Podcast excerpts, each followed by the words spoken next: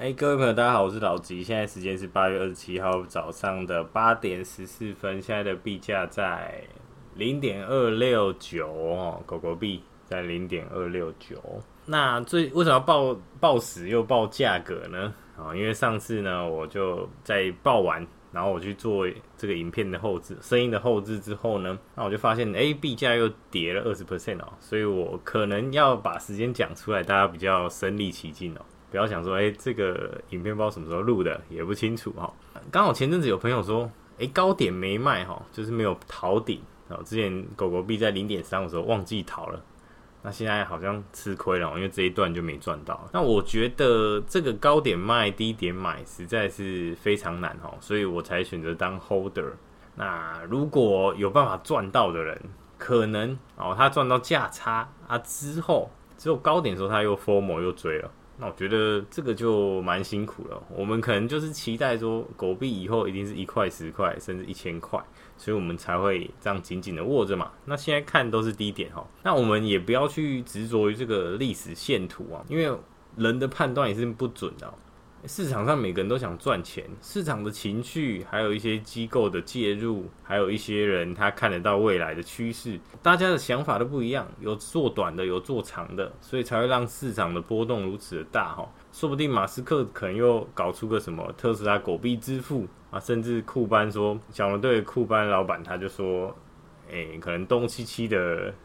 薪水啊，有一部分用狗狗币支付，哎、这些都有可能哦。突然狗狗币来个暴拉，直接把拉到零点七，直接拉到两块，这个都有可能了。所以呢，哦，身为一个 holder，我是觉得这些都是小波动啊，所以我个人是蛮期待哦，币价再往下跌，我想要再减哦，希望再能再看到零点二以下，是个人的私心呐。那我上一个影片有人就说不要在乌鸦嘴了哈，因为狗狗狗币又下去了，这样不太好。所以个人啊，因为我我也没办法呼喊这个市场，这个市场实在是太多钱了，而且太多疯子了，大家都知道哈，太多疯子了。那加入币圈呢，有一个很奇妙的点哦，大家讲话都会开始有点夸张，很多人就会突然说：“哎，狗狗币在酝酿了。”然后我就想说，因为我已经很久没看那个价格了。我通常是可能录音的时候才才会看一下，然后我就想，哇，点进去看完全没动，而且还往下跌，然后不然就有人说，哎、狗狗币要喷了，狗狗币要过零点三了，哦，狗狗币要过前高了，狗狗币酝酿在抖动，好，哦，比特币冲，狗狗币要跟冲，会有很多这种很很好笑的言论，然后可能大家就是有点幽默啦，我也觉得这样很棒，就狗狗币的社群的人尤其幽默，你看他们在推特上。哦每天在那边玩梗哦，然后也很多社群的红人，那我觉得很好玩哦，所以恭喜大家加入狗狗币的家族哈。那一样，如果你握不住狗狗币，就像我们群主的阿奇说的哦，他他是期待狗狗币一千嘛，那很多人握不住，他就会建议他，那你直接卖，因为你卖了之后呢，你就不会在那边想说为什么要买狗币啊，就可能是个人的信仰不太够嘛，所以才会握不住。那如果你握得住，你就握啊；握不住就卖，哦，这个是天意哦。那以后呢？有人说狗狗币会到零点一，然后永远在零点一，那我也觉得没关系啊。好，那我反正我以后用狗狗币消费的时候，我再把它花掉也是可以。我觉得大家可以有一个想法，就是币本位，就我们不要现在的人很多都是法币本位，他想要在币圈捞一笔就闪人，所以币圈的波动才会这么大哈。就是很多短线的人，他赚到钱就闪了嘛。那可能他赚到了钱之后呢，又亏回去哦，因为等一下又往上冲的时候，它又 FOMO 又进去了。那我觉得像上涨的时候才会有人去关注嘛，尤其是比较韭菜哦，比较一些新手的人哦，他就是喜欢追涨，他到处去追涨哦，看到什么东西什么股票涨了，他才要进去；看到特斯拉涨一段了才要进去；看到国币喷一段了才要进去。看到比特币哇，从三万喷到五万了，才要进去。那我觉得这个时候都太慢了，因为在低点的时候，哦，大家很喜欢讲巴菲特那一句话，就是别人贪婪的时候我要恐惧哦，别人恐惧的时候呢，我要贪婪。那我觉得这一句话呢，基本上是废话哦，因为太难了，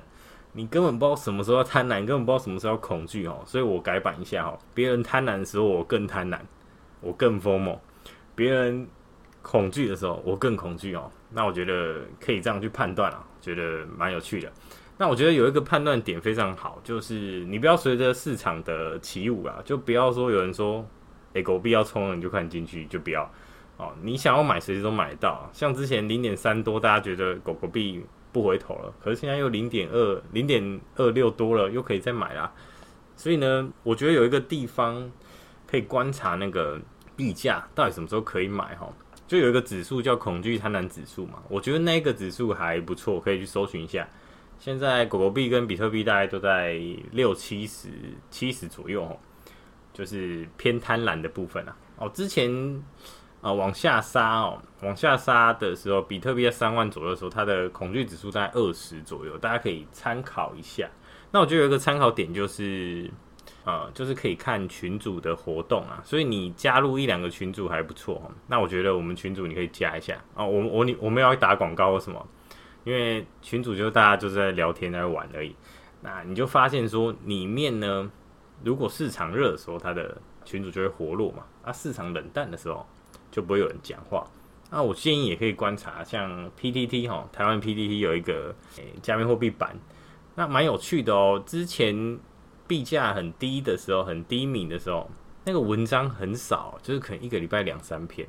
啊，现在是一天可能有十篇文章，我觉得这个可以去参考一下哦。那如果你有看国外的社群的话，也可以去观察一下哦。啊，我比较少看国外，如果有的话，可以跟我分享一下。也不要去追踪太多，就看多的，呃，像很多推特的大佬。哦，他可能看多狗币或看多比特币哦，就不要追太多这种哦。你可能多空的人，你都要大概追一下，不然你的情绪会一直很嗨哈，一直非常亢奋，那这样也不太好，可能对心脏不太好。好，再来跟大家推荐哈，就是一部电影叫做《秘密》哈，这是我们群主本聪呢之前大力跟我推，他说你一定要看哦，所以我就马上快速把它看完。那这个在以前呢有一本书叫《秘密》嘛，是同一个。啊，是同一个，他后来弄成电影啊，也是好几十年前的东西了吧？应该是哦，记得那个画质看起来很老旧。那我看呢，它其实跟就是什么，跟很多那种什么，你说什么宇宙，我会帮助你这种原理很像哦。就当你想要一件事的时候，你越想要，它越容易达成。我举个例子好了，有人就说他。很想要有一个停车位哦，就是到公司的时候，他就一直想象有一个很好的停车位，可能在电梯旁边，停完就可以马上上楼那一种，所以他就一直想象啊，哦，好开心这样，然后就是开到的时候，哎，每一次都有停车位。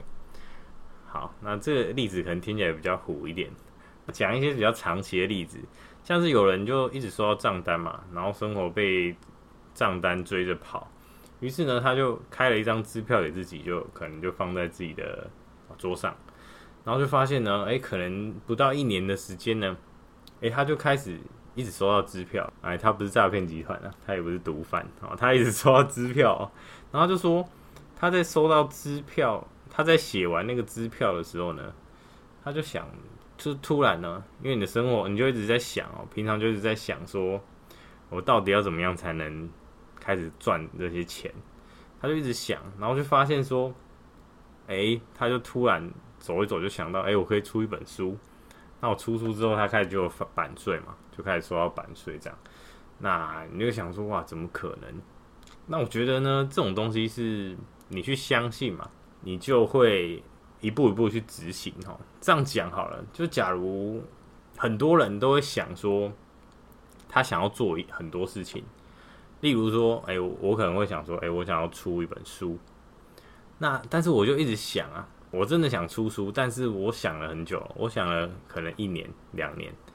那直到呢，后来才开始慢慢的做。那我后来是怎么样去开始写书呢？一，我用自己的 email 寄了一封信，然后给我就说，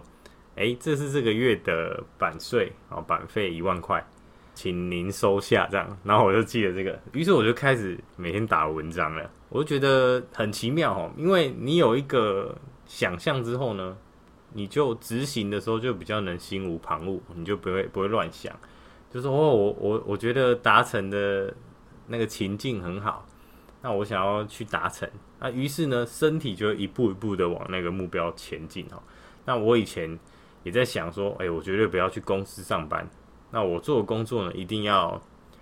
哎，钱很多，然后花的时间很少。我一直这样，一直期待，一直期待，一直想象。哎，后来我真的，我的工作真的是，哎，可以做像自由工作那样，我就不用受雇于啊老板底下，我就自己当。自己的老板啊，然后就直接接触客户就好，我们就不用中间经过中间很多层的这个剥削哈。这个吸引力法则呢，信的人就信啊，那不信的人就也很难相信。那我是推荐大家去看一下哈，啊也不然也可以去搜寻吸引力法则啊，我觉得还不错。那我最近有看一本书，叫做《有钱人与你的差距不只是钱》，那里面呢，他也有讲到类似的观念，因为他是。呃，去访问很多的有钱人嘛，所以我就发现说，那些有钱人跟我们的差距，因为我们其实都懂里面的道理嘛，啊，例如说要人脉啊，要努力做事啊，什么什么等等的。那我觉得呢，有一点就是我跟有钱人差距，就是他们都是直接做，他们事情都是想到就去做。我的话，我会一直想，可能很多人也跟我一样。我可能规划我要转职，我要干嘛？可是我就是只想而已，而我从来没有去做，没有去实行。哦，很多人都这样，他可能知道自己要怎么改变比较好哦，很多人都知道哦，但是他从来不做。例如，他觉他知道去健身，身体就会变好，但是他从来不去。他可能报名了第一步，但就没去了。那我觉得就蛮可惜的。那我觉得可以学这些有钱人的模式，就是。我们就是直接干就对了，直接做就对了，不要在那边想太多哦。所以综合前面呢，就是我们要先有一个想象嘛，那想象自己能达到，那吸引力法则就会帮助我们达到。那中间的一些过程呢，就是我们想到要做，就要马上去做哦，不然你看 YouTube 的影片或是看王菲，很快就时间就过了嘛。所以如果你听到这里，你开始有斗志了，你现在很有斗志。那你就赶快去做，赶快去做你想做的事情哦！把我这个影片，把我这个声音档哦，直接关掉了，直接去做你要做的事情。好，再就是接续我们上次讲 NFT 哦，NFT 上次有一个以太石头 JPG 嘛，就一个看起来土土的石头，但是很多人很嗨啊，就把它买下来啊。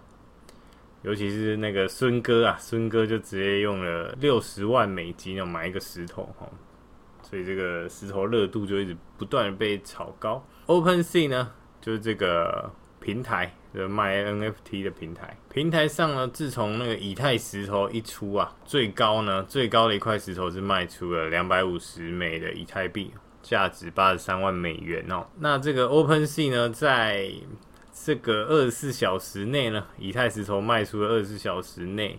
又出了非常多的仿盘哦，就是假石头啦。第一百零五位呢，啊，有人出一个叫做以太方纸哈，就是因为他说纸可以赢过石头，剪刀石头布的意思啊，布赢过石头的意思。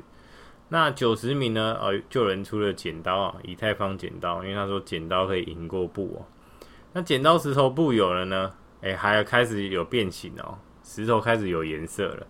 剪刀开始有颜色了，那纸开始像报纸、像卫生纸，然后还有卖一些。剪刀跟报纸合体的哈，那这边就越来越多的仿盘项目一直出来哈。应该说有热潮的地方就有诈骗哦，有诈骗大家就要小心一点。啊在 OpenSea 上面呢，它最近有一款蛮红的，叫做 Ready Player Cats NFT 啊，就是一只猫咪的 NFT。那有人就搜寻到呢，哇，好多个店面哦，好好多个。项目都叫做同样的名字哦，而且官方网站完全一样。但是呢，有人就买到假的那个 NFT 的猫咪哦，他买到假的哦，就有点像是你在淘宝上买东西，就假如这一间是正版的 iPhone 好了，假设，那另外两间它就是卖盗版的 iPhone，可是呢，它价格会稍微低一点哦，所以你可能一不小心就点到，而且像买这种东西都很 formal 嘛，你就哇。来不及看，快点抢，快点抢！那抢到了之后呢，也发现是错的哦。但是这个 OpenSea 呢，有人就问说，可不可以去下架，就不要弄那些假的哦，就是可以举报吗？哎，结果是不行哦，因为它是一个自由交易的市场，所以大家就是自己擦亮自己的眼睛哦。哦，那这个访盘哦，大家应该已经在小币的地方看过很多哦。哎，小币。一些垃圾币炒完就开始炒这个 NFT 哦，所以这个市场哎，到底是，泡沫，谁会接到最后一把刀哦？没有人知道，所以自己玩的话要小心一点就对了哈。那最近呢，最近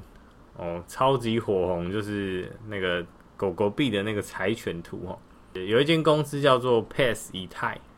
哦，它就建立了一个狗狗币的 NFT 代币，叫做 NFD。好，NFT 就是狗狗币那个柴犬哦，很可爱，那个迷因的出处那个柴犬，他就把这个 NFT 去做分割哦，所以你原本以为 NFT 就是在炒那个艺术品的价值嘛，就是在炒那个东西的原版，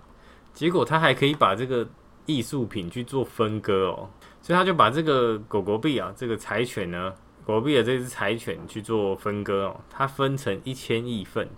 那它最高呢，涨到零点零零零九美元，那二十四小时交易量呢，超过一点四亿美元哦，所以这一张图呢，跃升为当时呢估值最昂贵的 NFT。那如果我们把那 NFT 呢，啊变成一个画面来看的话哦，就是一块超小的一个图哦，你就想象你把你一张纸切成一千亿份哦，就是一点点小的，所以呃一个。很欢迎、很受欢迎的 NFT 的收藏品呢，要几百几千个以太，一般人买不起嘛。但是如果你把它分成一亿份，那大家就会有兴趣来参与投资哦。哦，就是可能哎、我有蒙娜丽莎的微笑的一千亿分之一哦，他可能就会很开心这样。那于是呢，你有这些交易量啊，有买有卖，它就会在里面形成一个小型的圈子。甚至你还可以去做质押哦，流动性挖矿等等，就是你平常在币圈做的事情都可以哦。你也可以放空。那有些人就会觉得说，这个是把我们买这个 NFT 的风险呢转移给很多人，甚至很多散户哦。那有人就觉得 NFT 是泡沫。那现在呢？现在 NFT 的碎片化看起来更像是泡沫，对吧？不管什么事情。不管怎么做，都是有人可以从里面赚到钱，那也有人会从里面亏钱的，所以我们呢一定要注意风险哦，尤其是这个新式的东西哦，通常越晚进去的人风险越大。好，最后做一个简单的 Q&A 哈，就是上一则啊影片有人说啊，他叫半数遨游哈，他说请收起你那疯狂的希望，他说哈没事啦。跌个身体健康的啊，因为我上一折呢，我就说，哎，希望狗币往下跌，我可以吃多一点货哈，因为我觉得我买的还还买不够，我想要之后买多一点。另外一个 Q&A 呢，就是群主有一个朋友叫小任，他就问了问题，他就说他在狗狗币零点二八的时候买哦，那当时呢旁边很多小币哦，也不能说小币，有一些市值也蛮高的，市值前二十的币哦，一直疯狂乱涨啊。他就说狗狗币都没动，为什么大家握得住？那这个问题呢，在前面哦就回答过了。你如果有信仰的话，你就握得住嘛。那如果你没有信仰，就赶快卖掉，没有关系。就是每个人的投资都有自己的命嘛。那说不定你卖掉，你在其他地方就赚到啦。那如果你在这边死抱着狗狗币，那往下跌的时候可能受不了，会把它卖掉，那就亏钱了。这样就不太好了，所以就是买你有信仰的东西就好了，买你相信的东西就好了，哦，不用谁买什么就买什么，就各自投资，我们要互相鼓励，而不是互相去酸呐。好，那我们今天的我们今天这一集就到这边了，大家有什么问题可以在下面留言哦，或者是随便问问一些问题，我都可以当做我的题材，我可以来回复各位。好，就到这边了，拜拜。